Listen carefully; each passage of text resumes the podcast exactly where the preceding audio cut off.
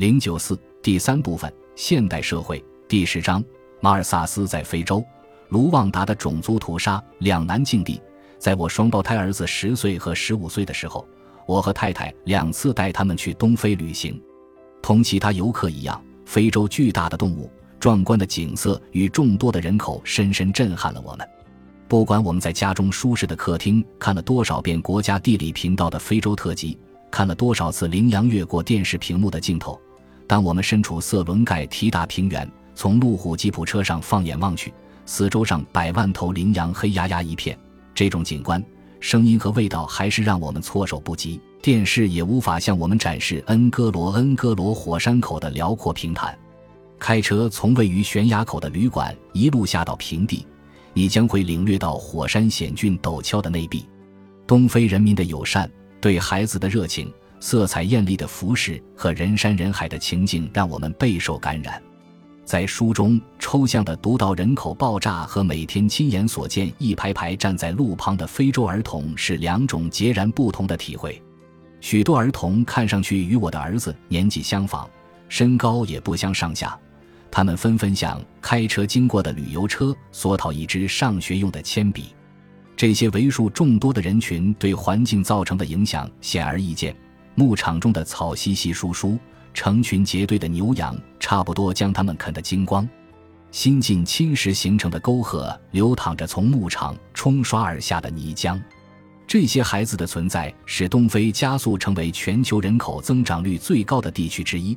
肯尼亚近期的人口增长率达百分之四点一，其人口将在十七年内翻一倍。非洲的人口爆炸已经现出端倪。由于非洲是人类栖居时间最长的一个地方，因此有人可能会天真的认为非洲的人口早已达到平衡。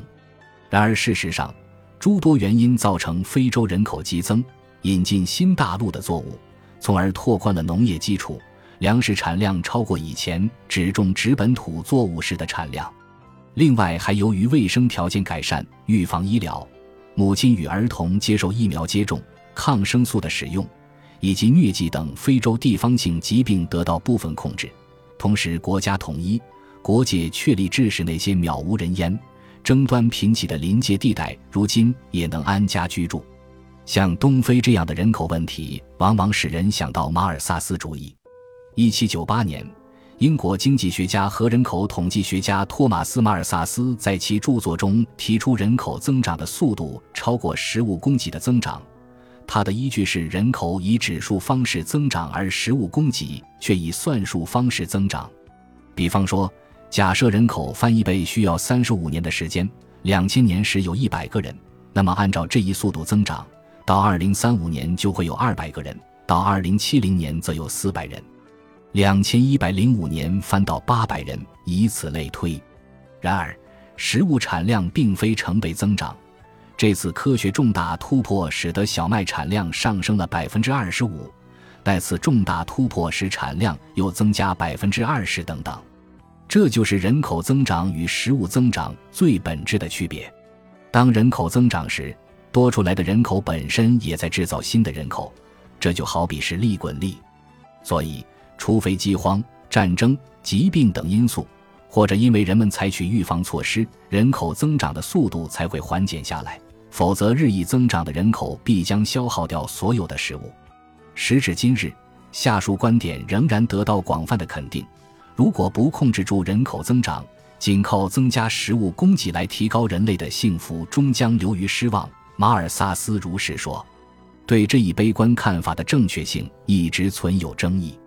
事实上，已经有许多现代国家通过人民自愿或政府下命令控制出生率的方式，大大降低了人口增长。然而，现代卢旺达的例子却证明了马尔萨斯理论中最坏假设的正确性。通常来说，马尔萨斯的支持者和反对者们都认为，以不可持续的方式利用资源所造成的人口和环境问题，最终都能通过这个或那个方式得到解决，要么通过自愿选择的方式。要么通过不愉快的强加的方式，例如马尔萨斯所想象的那些。几个月前，我在加州大学洛杉矶分校给本科生讲授社会的环境问题时，探讨了社会在解决环境保护争端中经常面临的困难。